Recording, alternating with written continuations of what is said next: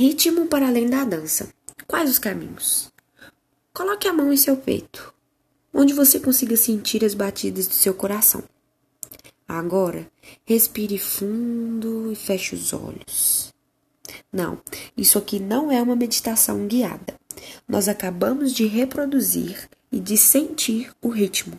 Ele está presente nos nossos movimentos, no nosso dia a dia, nossas ações, no respirar, nas batidas do coração.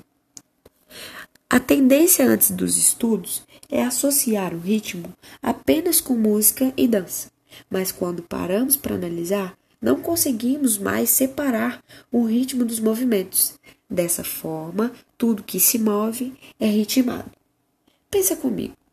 Como seriam feitas as tarefas do dia sem ritmo? Não seriam feitas, né? E essa lógica cabe em várias faces da vida, tal como nos esportes. Já imaginou o que seria de um jogador de handball sem ritmo?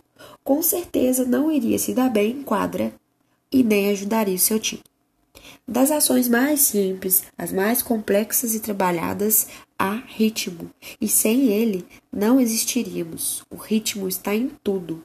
Cá entre nós, está no útero da mãe durante nove meses em geral, sem se mover para nadar e crescer executando movimento e consequente ritmo, não é uma possibilidade.